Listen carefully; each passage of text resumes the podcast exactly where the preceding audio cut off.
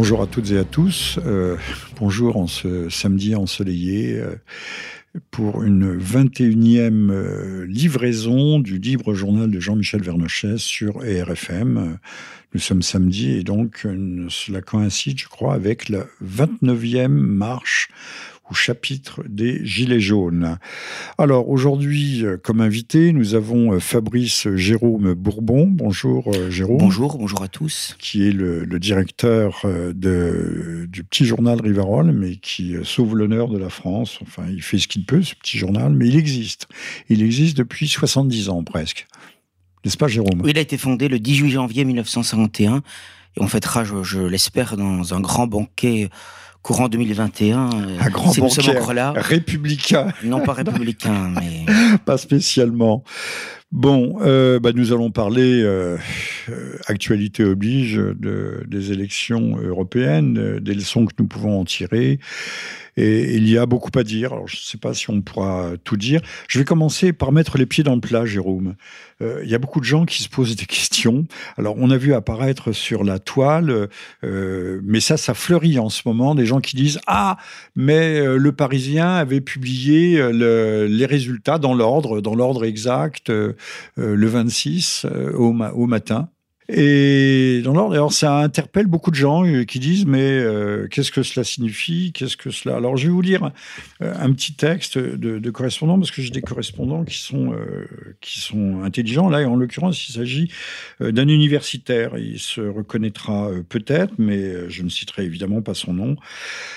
Alors il dit, il écrit les résultats de l'élection de dimanche ne m'ont guère surpris. Les chiffres étaient ficelés d'avance les chiffres étaient ficelés, puisque conforme aux vœux du système, il va très fort, c'est un universitaire hein, en poste. Euh, Marine Le Pen en tête pour améliorer sa crédibilité d'épouvantail à moineau c'est pas très aimable, mais c'est un peu ça. Hein, parce qu'au fond, le grand, le grand vainqueur de ces élections, c'est le système, n'est-ce pas? C'est évident, on va le démontrer. L'AREM en seconde, la République en marche en seconde, assez juste, juste assez étrié pour que Micron comprenne qu'il ne pourra pas se représenter en 2022. Alors là, c'est peut-être euh, justement au contraire, peut-être. Les écolos à 12%, on croit rêver, dit entre parenthèses, parce que voilà des gens d'avenir, faux opposants et vrais idiots utiles. Bah, c'est vrai, c'est artificiel, mais on reviendra sur les verdâtres là. L'UPR. Euh, qui stagne, bien sûr, pour qu'Asselineau comprenne une fois pour toutes qu'il doit cesser d'aspirer à jouer dans la cour des grands. Ce qui se comprend pas, parce que pourquoi Asselineau fait-il un score aussi dérisoire alors qu'il a, il a acquis petit à petit à la force du poignet une véritable surface médiatique. Mélenchon, les Républicains et Nippon, de, Nippon et non pas Nippon, Nicolas Dupont même pas teigneux, c'est mon correspondant hein, qui écrit, donc c'est un texte dans les choux.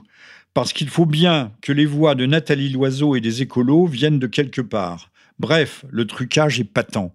C'est un universitaire qui a écrit ça. Alors, j'ai un autre commentaire, mais je vous les livre parce que je pense qu'il euh, faut qu'on sorte des sentiers battus dans nos commentaires, euh, même si vous n'aviez pas réfléchi profondément à la question. Alors, là, c'est un, commentaire d'extrême gauche hein, qui arrive, parce que je crache pas sur l'extrême gauche, quand elle est structurée, hein, quand elle a une grille, une véritable grille de lecture.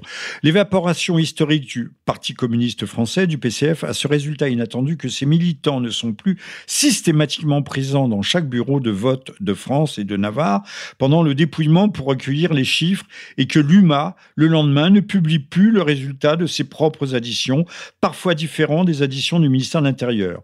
Ce contrôle citoyen, on parle du PCF, autrefois, naguère, pour parler comme à l'époque, permettait sans doute de calmer a priori le désir de correction des chiffres des pouvoirs en place. Et maintenant, Merci Monsieur Sarkozy. Maintenant, merci Monsieur Sarkozy qu'il y a des machines à voter électroniques dont les serveurs sont aux États-Unis. Le contrôle, le contrôle citoyen, n'est-ce pas? Alors, euh, si les serveurs, et je crois avoir entendu parler de ça, sont réellement aux États-Unis, euh, la fraude n'est, pas forcément exclue. Et c'est vrai qu'il fallait euh, qu'il y ait des transferts de voix, qu'on étrille aussi bien Dupont-Aignan, Asselineau euh, ou, euh, Mélenchon, que ces voix puissent servir à, à constituer une bipolarisation, non pas gauche-droite, encore que la gauche et la droite, ça soit d'un côté les nomades apatrides cosmopolites, et de l'autre les enracinés euh, franchouillards qui roulent au gazoil et qui fument des, des de maïs.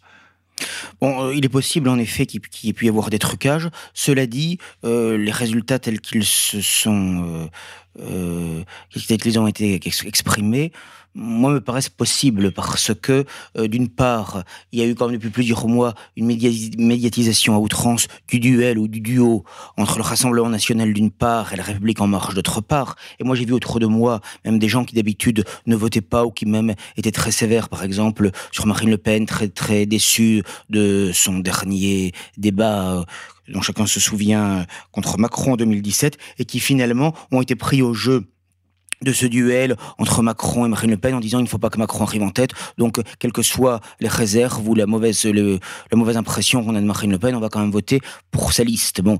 Et euh, quand on regarde quand même la géographie électorale, quand on regarde ce qui se passe dans les villes, dans les villages, dans la ruralité, au contraire dans les métropoles, les chiffres tels qu'ils apparaissent me paraissent assez crédibles, quand même assez plausibles, puisque vous avez somme toute dans les grandes villes des scores très importants euh, des listes macronistes, des Verts. C'est là où les socialistes de Glucksmann euh, résiste le mieux. Et à l'inverse, comme c'est le cas habituellement, ce sont dans les campagnes, dans, dans, les petites villes, dans les villages, que euh, la liste du Rassemblement national obtient ses meilleurs scores. Je n'ai pas vu, en regardant en détail cette géographie électorale, des choses qui m'ont paru très vous surprenantes. Moi, ça me paraît crédible. Ça me paraît assez crédible. Mais la question, malgré tout, peut se poser. Mais, mais, bien sûr, il faut, par principe, on ne peut exclure aucune question. Moi, j'ai plutôt l'impression qu'il y a une forme de...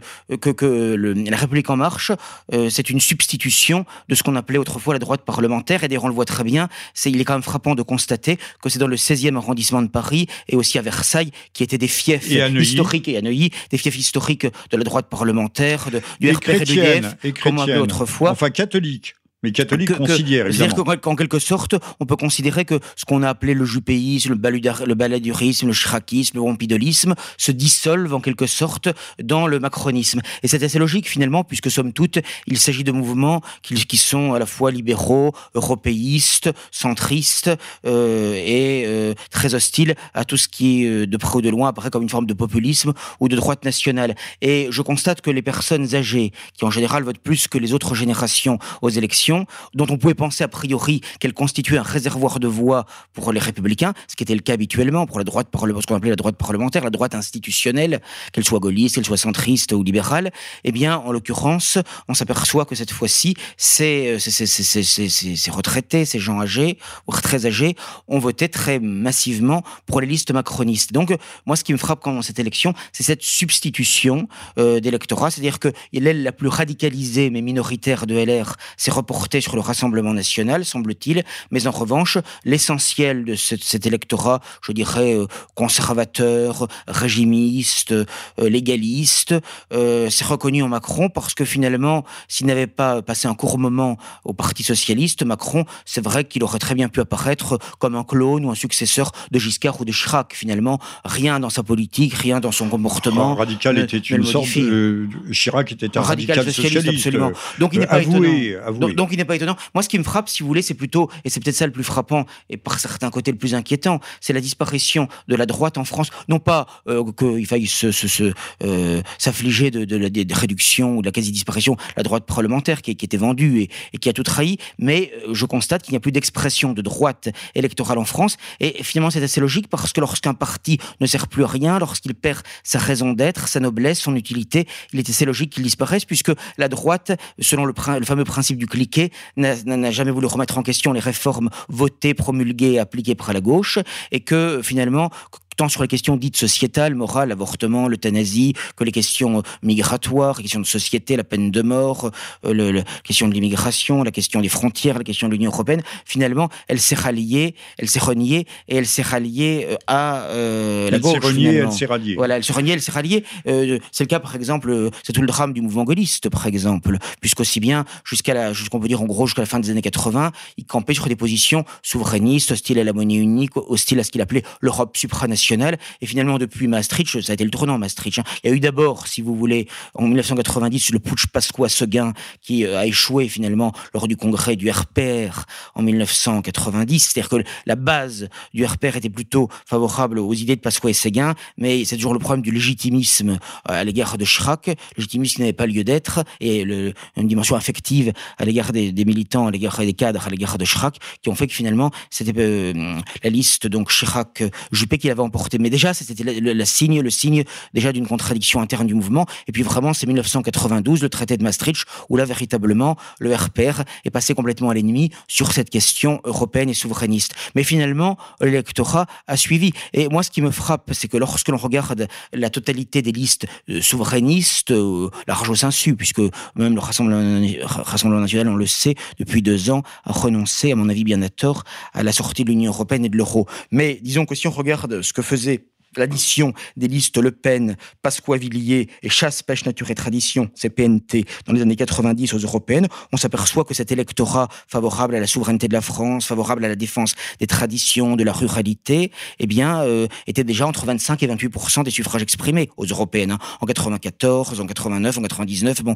Et finalement, on s'aperçoit que aujourd'hui, si vous faites l'addition des listes du Pont-Aignan, euh, Marine Le Pen, Asselineau et Philippot, eh bien, vous arrivez autour de 28% également. C'est-à-dire qu'en réalité, les masses, dans ce secteur de l'opinion, n'ont pas bougé finalement. Malgré la dégradation continue de la situation, malgré euh, le fait que, je dirais que la situation valide de plus en plus les analyses qui ont été faites, me semble-t-il, par ces courants souverainistes, nationaux, nationalistes ou identitaires, employer l'adjectif que vous souhaitez, euh, depuis des décennies, eh bien, on s'aperçoit que, euh, malgré cette aggravation continue dans tous les domaines de la situation, eh bien, il n'y a pas de progression.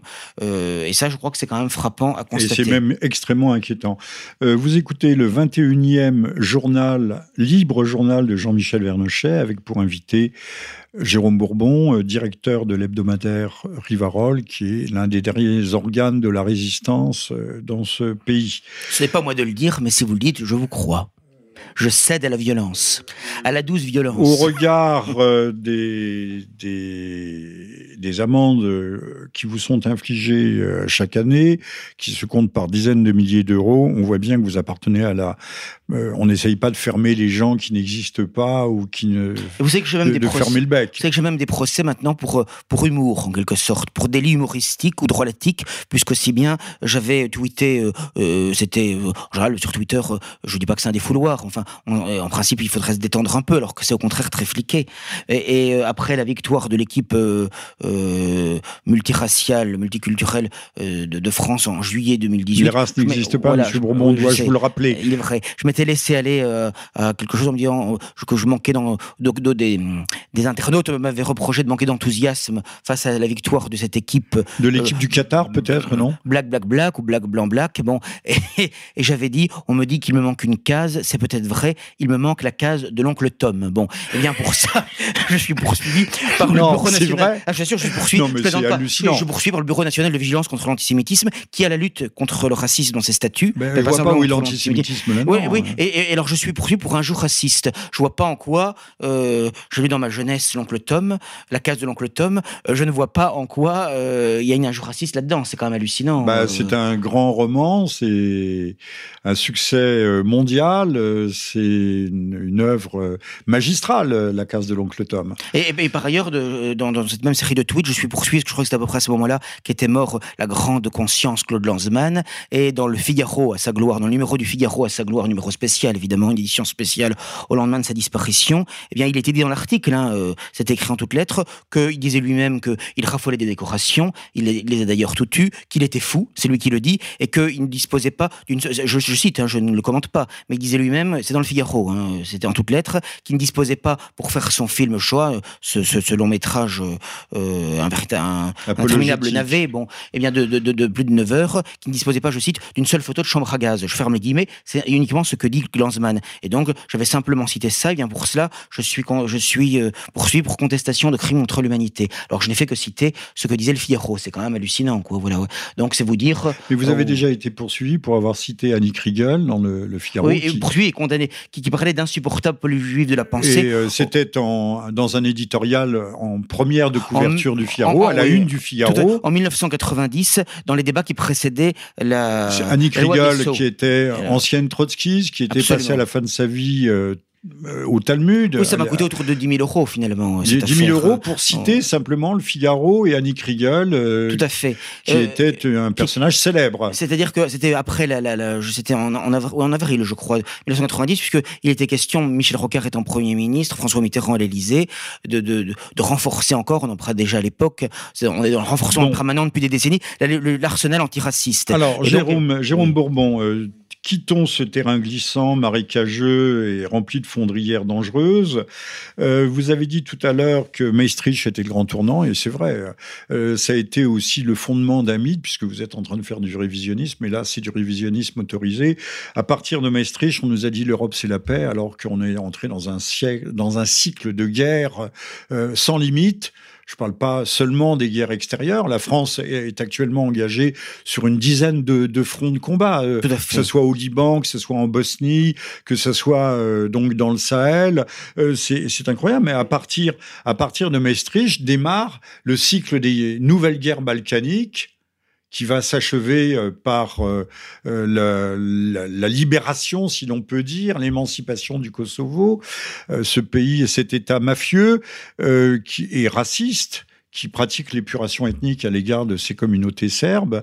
Donc on va entrer dans un cycle de, près d'une décennie de, de guerre intra-européenne euh, en dehors de la communauté, puisqu'à l'époque, l'Union européenne n'existait pas, c'était encore la communauté. Non, vous avez raison de le souligner. Maastricht, incontestablement, on le voit encore davantage avec le recul aujourd'hui, euh, est un tournant. D'ailleurs, je ne sais pas s'il faut dire Maastricht ou Maastricht, Peu importe. parce que c'est entre la triche et la trique. Bon, mais quoi qu'il en soit, il est sûr que euh, ce traité sur l'Union européenne, qui, je, je, le rappelle, c'est là où est mort D'Artagnan, hein, je, rappelle. tout à fait, je le rappelle, qui en plus a été obtenu de manière très scandaleuse, puisque je rappelle que les sondages trois semaines avant les élections donnaient le non gagnant, le non à Maastricht gagnant à 53% des suffrages exprimés. Hein, c'est un référendum. Et finalement, Mitterrand, au dernier moment, a mis sa prostate dans la balance et son cancer de la prostate de manière très médiatisée, de sorte que les. Alors qu'il l'avait caché jusque-là. Oui, alors, alors qu'on a appris par la suite par le docteur Gubler qu'il l'avait depuis 1980 au moins. Bon, et que euh, euh, les, prostatiques et les cancéreux et leurs familles et les gens un petit peu émotifs, hein, ce qui fait du monde, eh bien, euh, ont basculé. D'ailleurs, j'en connais même dans ma famille qui me disaient, si vous voulez, la bêtise en politique donne une idée de l'infini, quoi. Je veux dire, ça, ça l'électoralisme. Moi, je vois vraiment la bêtise à front de taureau. Je, je vous soupçonne de ne pas être démocrate. Non, non mais écoutez, non, mais je, parce que parce qu'on m'a refait le coup cette fois-ci. Est-ce qu'il y a des gens qui m'ont dit, ah, vous verrez si Marine Le Pen arrive en tête aux européennes, Macron partira, démissionnera. Si vous voulez, quand, quand, quand vous entendez ce degré de bêtise, il y a des gens qui sont bien pensants par ailleurs, euh, lecteurs de notre journal, etc. Donc tout à fait respectable. Mais je veux dire que dès qu'ils parlent sur le plan électoral, c'est une catastrophe. Quoi. Bon, et euh, pareil, j'avais des gens dans ma famille ou d'autres qui me disaient, et ils étaient sérieux, ils le pensaient. C'est ça qui est encore plus énorme. Ils, ils étaient persuadés que si le oui à Maastricht l'emportait en 92, Mitterrand allait démissionner, allait partir euh, sur une victoire, euh, fut-elle de justesse. Euh, je veux dire, je, disais, mais à l'Élysée, avec tous les, avantages qu'ils ont, les honneurs qu'ils ont, on pensait bien qu'ils ne quitteront jamais. D'ailleurs, il, il est parti quasiment mourant. Oui. Les cuisiniers, les, la vaisselle magnifique, les dorures, oui, tous, les avantages que ça représente. et puis, M. Macron vient de se racheter de la vaisselle pour 400 000 absolument, euros. Absolument. Mitterrand voulait absolument être le seul chef de l'État à, à, accomplir deux septennats en entier. Et jusqu'à présent, il est vrai. Et d'ailleurs, je pense que ce sera des, pour ad vitam aeternam, puisque maintenant le septennat n'existe plus. Il est le seul président de la République dans l'histoire de France à avoir fait deux septennats successifs. alors même Philippe de Saint-Robert avait écrit les septennats interrompus en pensant que c'était une fatalité. Mais ça n'a pas été le cas avec Mitterrand, alors même que, je rappelle quand même, c'est d'ailleurs Rivarol qui avait donné le scoop en 1959, il avait organisé pour se victimiser le faux attentat des jardins de l'Observatoire en 1959, et ça l'a pas empêché euh, de faire la carrière politique que l'on sait, ce qui prouve que en politique, les résurrections sont très fréquentes et que euh, Vous croyez qu'on va voir Strauss-Kahn revenir? politique. Hein. On va voir Strauss-Kahn revenir ah au bah, galop. Tout est, tout est possible. J'y pensais l'autre jour. Ça me surprendrait pas plus que ça. Et même Marine Le Pen, quand on voit, par exemple, l'image qu'elle avait donnée dans ce débat, faisant montre deux heures durant de sa vulgarité, de son incompétence, de son agressivité, de sa désinvolture. Hein, je peux continuer pendant un quart d'heure si vous voulez. Bon, eh bien, je peux vous assurer que ça n'a pas empêché maintenant de nouveau d'être de, d'être à 23%. Il y a des, des, sondages pour la présidentielle de 2022 qui la mettent à 28. J'en déduis que vous n'avez pas voté euh, pour Madame euh, Le Pen. Et... Ah, moi, j'ai jamais voté de ma vie pour euh, Marine Le Pen. Euh, je, sais que je me fais beaucoup d'ennemis en disant ça, mais je l'assume, j'assume, j'assume. Alors, pour qui avez-vous voté? Ah ben, Je, je m'étais abstenu. Je m'étais abstenu. Je suis un grand abstentionniste devant l'éternel.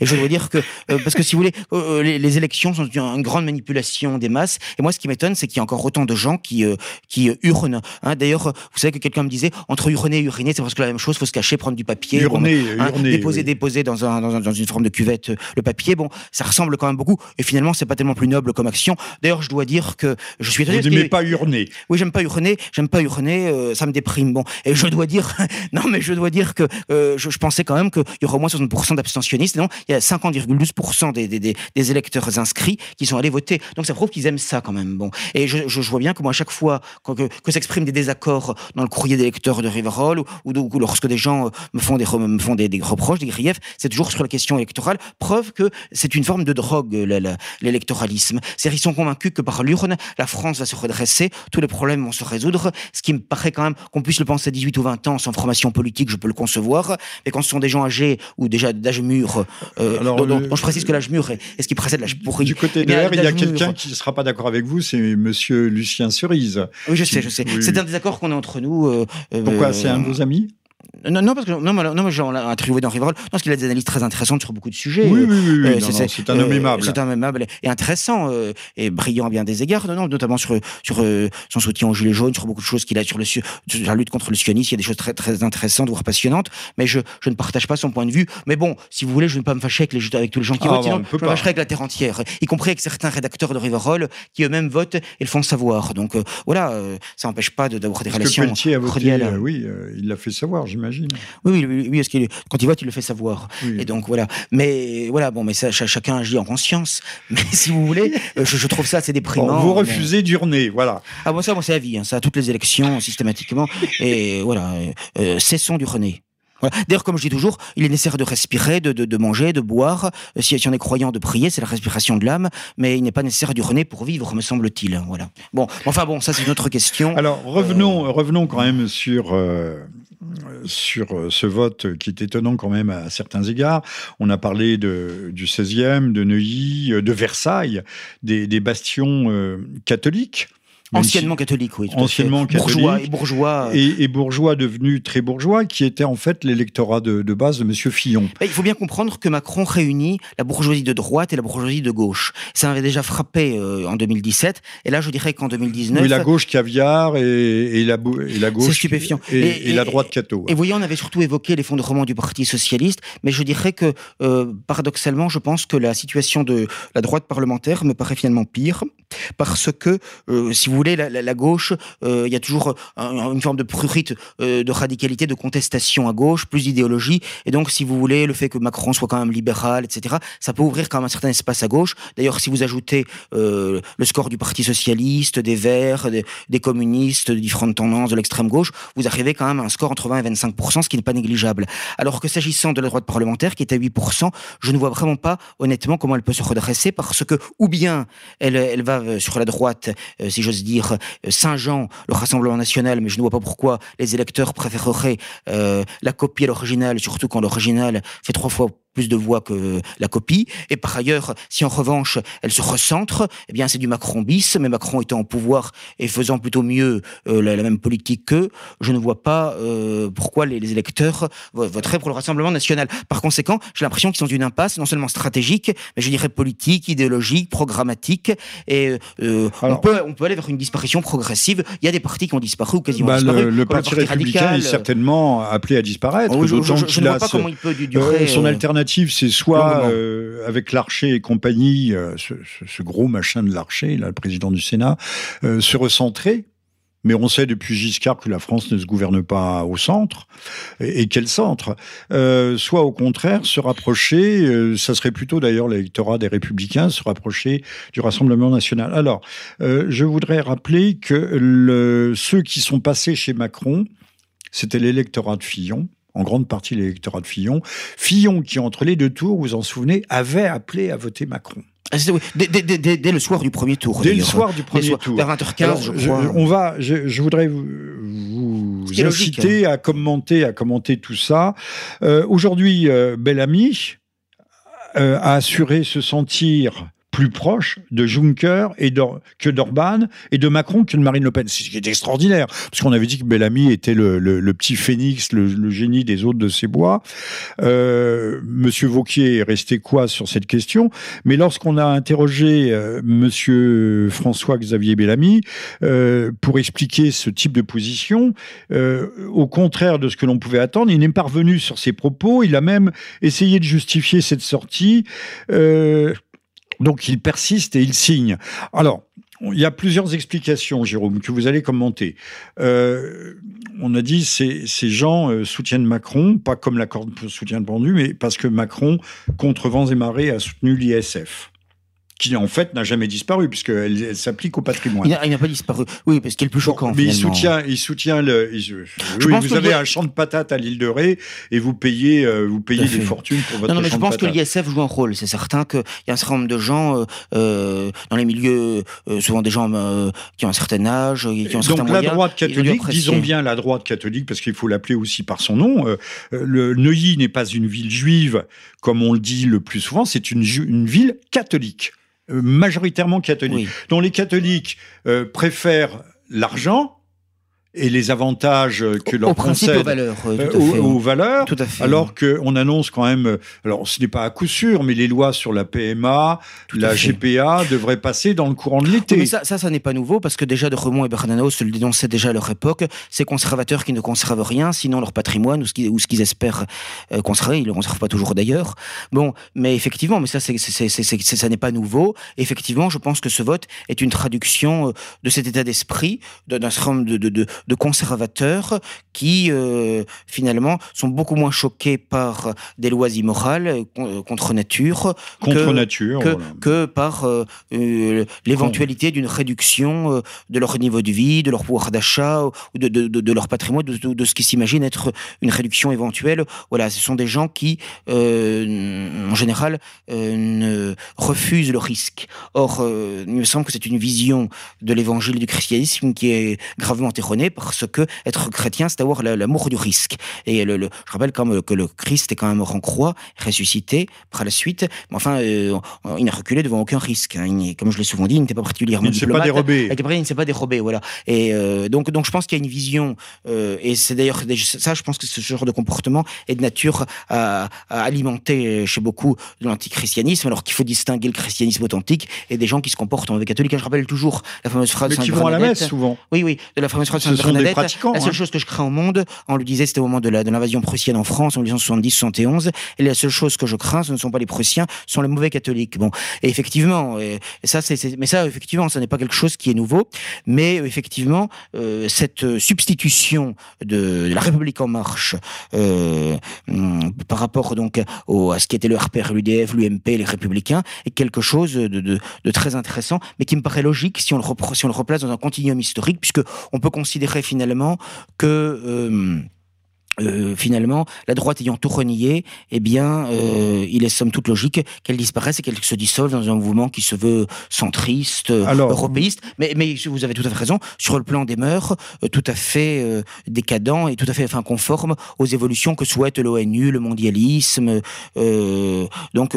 tout, tout, ce qui est, tout ce que défend les, les, pires folies du lobby, du lobby, LGBT. Mais ils sont toujours ces positions, parce que les Verts, par exemple, les Verts, c'est le parti le plus toxique de France qui soit. Hein, je rappelle qu'ils sont anti nationaux pro-migrants à fond, pour la destruction totale des frontières euh, physiques, pour les capitaux, les hommes, les marchandises, mais également, ils sont favorables à toutes les folies du, lobby LGBT. D'ailleurs, souvent, c'est chez les Verts que vous avez des candidats transsexuels, bah, des candidats... On voit pas très bien ce que ça a à faire avec la défense véritablement euh, de, notre environnement. des, gens qui ne parlent jamais d'ailleurs de la sauvegarde des espèces menacées dans nos pays. jamais, jamais, jamais, jamais, Ça, ne les intéresse pas.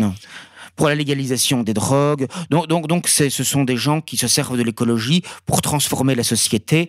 Euh, Alors, cette écologie est-elle une idéologie ou plutôt un ersatz de l'idéologie libérale libertaire? Parce que ce n'est pas l'écologie n'est pas une l'écologie politique en tout cas n'est pas une idéologie en soi. D'ailleurs, la véritable écologie ne peut pas être une idéologie puisque c'est euh, c'est le, le, constat objectif matériel de, de, ce qui se passe. Euh, un crapaud écrasé sur une route, ça n'est rien d'idéologique ou un hérisson. ce score des Verts, sachant qu'il n'y a plus de hérissons dans nos campagnes. Ce score des Verts, c'est une gifle aux Gilets jaunes, puisque rappelons que le, mouvement des Gilets jaunes s'est construit sur le refus, de manière immédiate, hein, sur le refus euh, de, de, des taxes carbone, de la taxation excessive des carburants. Euh, c'est tout le contraire de l'idéologie des Verts, hein, qui au contraire veulent taxer au maximum, euh, le, le, sont contre la voiture, sont pour les transports en commun, toujours dans, dans ce, cette volonté communisante finalement d'empêcher de, de, les libertés individuelles. Alors que je suis désolé, la voiture, il euh, euh, y a rien de mieux. je veux dire, surtout quand on a une famille. Ah bah aujourd'hui, c'est ce qui consomme le moins. C'est ce qui produit le moins de carbone. C'est c'est ce qu'il y a de plus. La bagnole est ce qu'il y a de plus écologique. Ah, la voiture, avec les moteurs un, modernes. des rares espaces de liberté. On voit très bien que par tous les moyens, on veut nous supprimer, se réduire de, de cet espace de liberté par les, les radars automatiques en permanence, qui fait quand même qu'on en fait attention immanquablement de toute façon, se fait flasher, surtout si on conduit beaucoup, euh, par les, les, les, taxes qui ne cessent d'augmenter, par le fait qu'on on ne peut plus circuler de moins en moins ou se garer dans les villes, etc. On voit très bien qu'il y a une, idéologie anti-voiture que porte hein, l'idéologie des Verts et euh, tout ce que défend les Verts. c'est un communisme rampant. Oui, c'est un communisme rampant. C'est vraiment, c'est vraiment, c'est vraiment, c'est vraiment un désastre absolu les Verts. Et donc de ce point de vue-là, moi je trouve vraiment que euh, par rapport aux malheureux gilets jaunes, je trouve vraiment que ces, ces élections, c'est une véritable claque. Alors bien sûr, bien sûr, soyons clairs, les Verts évidemment, ce ne sont pas des gilets jaunes. Les Verts, tout le contraire, ce sont des bobos, ce sont des gens qui, qui votent massivement dans les villes. D'ailleurs, c'est dans les campagnes, c'est dans les villes, non pas dans les campagnes, évidemment, que les Verts ont fait leurs meilleurs résultats. Mais si vous voulez, c'est là qu'on voit qu'il y a vraiment deux France irréconciliables, antagonistes, qui se font face. La France des cols bleus et des, gilets jaunes, la France de l'atelier, de la boutique, de l'usine, de la ferme, une France laborieuse, une France qui travaille, qui dès le 10 du mois se demande comment elle fera pour terminer euh, euh, euh son mois, pour euh, avoir de l'argent jusqu'à jusqu'à la fin du mois, et, et, et, les autres qui sont, je dirais, dans une France, comment dirais-je, euh, ouverte sur le, complètement ouverte sur le monde, qui sont toujours sur les tarmacs des aéroports internationaux, qui vont d'un avion sur l'autre, d'une conférence à l'autre, qui utilisent sont, des carburants non taxés. oui, voilà, qui sont, mais qui sont complètement dénationalisés, euh, qui n'ont aucune racine et finalement qui n'ont aucun euh, attachement à aucun terroir, aucune racine, euh, aucun attachement à l'être historique de la France, à ce que c'est qu'être français, et par conséquent, c'est tout à fait logique qu'ils se reconnaissent dans le, dans, dans le vote pro les Verts, pro Benoît. Et la loi fondamentale naturelle, socialiste voulant que l'on soit attaché à sa terre natale. Ça se voit dans tout le monde animal. Euh, les, animaux reviennent toujours même les saumons reviennent là où ils sont nés. Alors, nous vous écoutez le 21e libre journal de Jean-Michel Vernochet pour inviter aujourd'hui euh, Jérôme Bourbon, directeur de l'hebdomadaire Rivarol, l'un des derniers organes et supports de la résistance dans ce pays, avec contre-culture bien évidemment. Euh, revenons sur euh, l'écologie, qui au fond euh, c'est un, macronisme qui est légèrement de gauche. C'est macro, en tout cas, c'est un mouvement macro, macrono-compatible, il n'y a aucun doute. C'est ce que j'ai moi-même écrit, macrono-compatible, et c'est un ersatz idéologique, puisque c'est une idéologie, et, qui, mais qui contamine, puisque le, les républicains ont la tentation, soit ils pourraient en toute logique, rejoindre le, Rassemblement national, mais qu'ils risquent de basculer vers le centre. Et ils se déclarent eux-mêmes, ils essayent de se teinter. Je vais vous lire un petit. Euh, je pense qu'ils ont une, euh, une espèce de, de. un truc qui s'appelle Agir. Vous connaissez ça? Oui, tout à fait. Mais Agir, c'est un des alliés euh, de Macron. Voilà, mais également de, proche des Républicains, hein, si j'ai bien compris. Ensemble, relevons dans un esprit constructif les défis auxquels font face nos territoires, valorisons leurs opportunités et offrons des perspectives de gouvernance crédibles et stables. Quel jargon Et stable pour nos exécutifs locaux et les majorités sur lesquelles ils pourront s'appuyer. Cela au nom d'une droite pro-européenne, libérale, humaniste, surtout le mot humaniste est tellement important, et écologiste. Euh, bon, bah, l'écologie est à la mode, mais c'est pas la véritable écologie, nous l'avons dit, ça n'a rien à voir, comme il y a des vrais et des faux euh, catholiques, et chrétiens, il y a de, de vrais et de faux écologistes et écologues. Ce, ce, qui est frappant également dans ces élections, c'est que les quatre grands partis qui structuraient la vie politique sous la Ve République, c'est-à-dire le PC, le PS, l'UDF et le RPR, eh bien, ont été étriés à ces élections européennes, puisqu'aussi bien l'UDI, qui est en quelque sorte le, le successeur de l'UDF centriste, libéral, giscardienne, fait 2,5% des voix. Le Parti communiste français fait 2,49% de suffrages exprimés, son plus mauvais score depuis la guerre. Et euh, le euh, Parti socialiste, qui était représenté par Glucksmann, qui n'en est même pas membre d'ailleurs, enfin la liste est soutenue par le Parti socialiste, fait 6% des suffrages exprimés.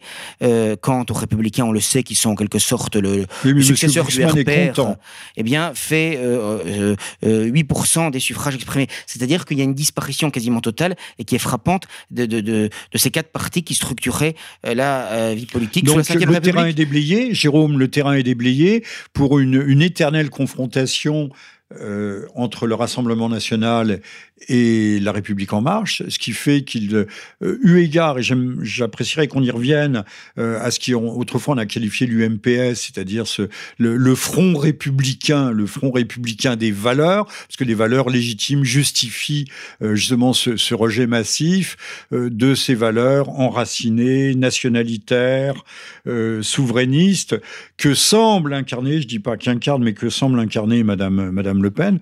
Donc Monsieur Macron, contrairement à ce que beaucoup disent, euh, n'a pas signé son échec. Il est le grand vainqueur. moi, si à sa place, à sa place, j'aurais fait couler le champagne euh, dimanche soir, parce que en réalité, il fait jeu, il fait match nul avec le Rassemblement national, puisqu'ils auront chacun 23 députés. Il n'y a que 0,9% des suffrages exprimés qui les séparent. Et je dirais même qu'à la limite, stratégiquement, il valait mieux pour lui, par certains côtés, qu'il arrive deuxième symboliquement, parce que s'il était arrivé premier, ça aurait été une telle gifle vis-à-vis des Gilets jaunes que ça aurait pu donner du carburant à la contestation populaire, qui là, finalement, peut se contenter de cet os à ronger qu'est l'arrivée en deuxième position symboliquement de la liste de, la République en marche. Mais je dois dire effectivement que le Rassemblement national, euh, finalement, certes, fait un score honorable avec 3% du suffrage exprimé, mais il est deux points, euh, de deux points inférieur à ce qu'il avait fait il y a cinq ans aux européennes, donc ça n'est quand même pas si mirobolant, et euh, que deux points de plus que la dernière présidentielle, points de moins qu'au régional de 2015. Donc on peut dire que, alors même que ce duel aurait dû la favoriser beaucoup plus que cela, que l'actualité tant nationale qu'internationale lui est extrêmement favorable. Elle plafonne quand même à 23, alors même que Bardella était plutôt un assez bon client, il faut le reconnaître dans les débats. Par conséquent, euh, oui, c'est bien comporté. Oui, oui il a plutôt été Pour bon. un homme de 23 ans, il a plutôt été bon. Euh, il a fait preuve d'une réelle maturité politique. Oui, une bonne technique euh, dans, les débats, etc.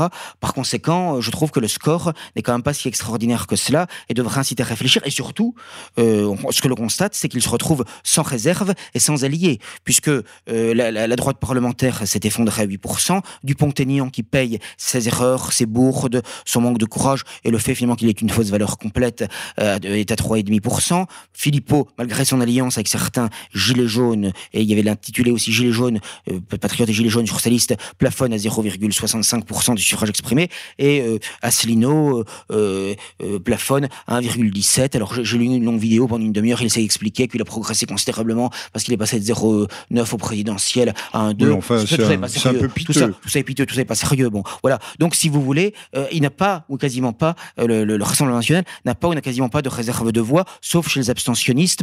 Mais comment penser, comment penser que dans le cadre d'un second tour, eh bien, euh Marine Le Pen puisse dépasser la, la, barre des 50% des suffrages exprimés? Je crois que les gens qui disent ça, ou s'illusionnent complètement, ou mentent, ou trompent. Euh, c'est évident, je veux dire, dans, la sociologie électorale de la France aujourd'hui, les grandes villes notamment lui étant hostiles, toute une série de, de, de, de, de classes euh, sociologiques lui étant tout à fait hostiles, je ne n'ayant aucun allié, je ne vois absolument pas comment elle peut l'emporter. Elle ne pourrait l'emporter que, que dans deux conditions, soit si on était vraiment dans un chaos économique et social absolument total, un effondrement total, et encore il n'est pas sûr que ce serait suffisant, et surtout si le système, et notamment le CRIF, avait accepté euh, mettre son feu vert, ou en tous les cas euh, son son l'obstacle au fait qu'elle soit euh, élue. Ce qui ne me semble pas être le cas encore aujourd'hui, car si elle a peut-être cherché un certain nombre de soutien dans les milieux communautaires américains ou israélien, il semble que la communauté juive en France, euh, du moins en grande partie, y soit encore hostile, malgré toute la danse du ventre qu'elle a pu faire, les reputations euh, absolument sordides auxquelles elle s'est prêtée, elle et son concubin Séfarad, lui, Alio et d'autres, bon, mais, euh, et Collard et tout ça. Attention, vous allez avoir un procès. Ah oui, bon, excusez-moi, c'est plus fort que moi. Bon, c'est l'adrénaline. C'est ce que vous dites en général, c'est ce que vous dites en général d'ailleurs aux magistrats je, oui, c'est comme une décoration, mais je persévère. Oui, une décoration qui, qui, me coûte cher, comme dit ma femme. Bon, mais ce que je voulais dire fondamentalement, avant d'être grossièrement interrompu par moi-même, ce que je voulais dire euh, fondamentalement dans cette affaire, c'est que, en effet, je ne crois pas qu'à l'heure actuelle les conditions euh, soient réunies pour que Marine Le Pen ne l'emporte. Euh, à supposer d'ailleurs, je voudrais choquer personne, à, supposer d'ailleurs que ce soit souhaitable, parce que s'il est évident que. Alors, peut-on dire que, que Madame Le Pen fait authentiquement, intrinsèquement partie du système aujourd'hui. C'est-à-dire qu'elle est utile. Elle est le mur contre lequel ah bah, M. Macron joue je, je, pense qu'il y a une complicité objective entre la, République En Marche et Marine Le Pen, entre Macron et Marine Le Pen. Peut-être pas complicité, euh, mais il y a un rapport. Non, je dis objectif, je ne dis pas que forcément euh, euh c'est organisé euh, entre, entre les deux de manière explicite, je ne le pense pas, a priori. Mais il y a une complicité objective, c'est-à-dire qu'ils ont un intérêt commun, effectivement, à s'épauler l'un l'autre pour arriver les deux en tête. Elle, ça lui permet quand même de, de, de bénéficier d'une rente électorale quand même très importante avec tout ce que ça implique, le plateau télé, les chauffeurs, l'annulation des militants, ce aussi M. Le Pen en son temps. Tout à fait, c'est exact. Euh, mais disons que vous avez confortable l'opposition. Oui, vous avez tout à fait raison. Mais à cette différence près qu'au moins sur un certain nombre de, de, de, de, positions, euh, il semblait euh, tenir les positions euh, sur un certain. Il y avait quand même une, un discours alternatif sur un certain nombre de sujets, ce qui ne semble être de moins en moins le cas aujourd'hui, puisque même sur la question européenne, où jusqu'à présent quand même, il tenait relativement ferme depuis 2017, elle a cédé quand même sur, sur l'Union européenne et sur l'euro. Or, je ne vois pas comment on peut prétendre euh, révolutionner le système en restant à l'intérieur. Bon, ça, c'est une illusion dans le cadre de l'Union européenne. Y a-t-il une alternative Que proposez-vous euh, euh, Ni Dupont-Aignan, ni Asselineau, ni Madame Le Pen. Que, faire bah, prendre, euh, Faire la révolution Prendre le pouvoir bah, Moi, j'ai souvent dit... La droite nationalitaire est inexistante, vous le savez comme moi. Oui, il y, a malheureusement des moments dans l'histoire où il n'y a, pas, a pas de solution évidente, ça c'est certain. Mais en tout cas, il faut déjà éviter les illusions, les impasses. Et il faut bien comprendre, de toute façon, je l'ai souvent expliqué, que lorsque vous avez des gens qui viennent régulièrement à la télévision, qui sont invités régulièrement à la télévision, qu'on met en avant, qu'on promeut, c'est que ce ne sont pas des gens qui sont bons de toute façon parce que le système, c'est ce qu'il fait. Je rappelle quand même que Fourisson a passé une fois, une seule fois, euh, chez Yvan Levaille à la radio, et pendant quelques minutes, ça a été terminé. Voilà, c'est tout. Vous ne verrez jamais euh, ni Alain Soral, ni Dieudonné, ni Hervé Rissen, ni Vincent Renoir, ni moi-même, ni d'autres, euh, ni, notre, ami Vernochet, euh, euh, dans, dans, des grandes émissions de télévision, de radio. Euh, voilà, le système, c'est pourquoi? Parce qu'il sait, sait qu'un discours authentiquement dissident, authentiquement radical, authentiquement nationaliste, dans le bon sens du terme, eh bien, je veux dire, simplement lucide ou simplement lucide ou simplement. Euh, donc, il faut, c'est ce qu'il faut se dire. Alors je comprends très bien que parfois, si quelqu'un est assez brillant sur un plateau de télé, dit un certain nombre de vérités, c'est un peu comme Zemmour. Il va dire effectivement avec un certain talent, surtout qu'il a l'habitude, parce qu'il est souvent invité, donc on progresse à force d'être invité, un certain nombre de, de, de, vérités partielles. Mais il est clair qu'il ne roule pas ni pour l'intérêt de la France et des Français. Bon, euh, il roule pour pour sa communauté, pour ses intérêts, euh, tout en disant un certain nombre de vérités euh, partielles qui peuvent évidemment tromper les gens. Et, dans nos milieux, malheureusement, les, les hémorophiles sont, sont légions. Ils croient que c'est notre porte-parole, que c'est euh, la chance. J'ai vu passer sur la toile, c'est assez extraordinaire, euh, qu'il fallait faire alliance avec Zemmour, des alliances idéologiques et politiques pour, euh, pas avec Onfray, mais pourquoi pas, pour gagner, pour regagner le, le, faire la reconquête du territoire politique. c'est délirant. Comment euh, peut-on espérer, mais des gens sérieux, un dénommé euh, Rousset sur Boulevard Voltaire, euh, qui est un économiste somme toute estimable, prône l'alliance avec Zemmour. Mais de toute façon, donc ils sont incurables tous ces gens. C'est Céline Zemmour qui passe aussi par Marion Maréchal.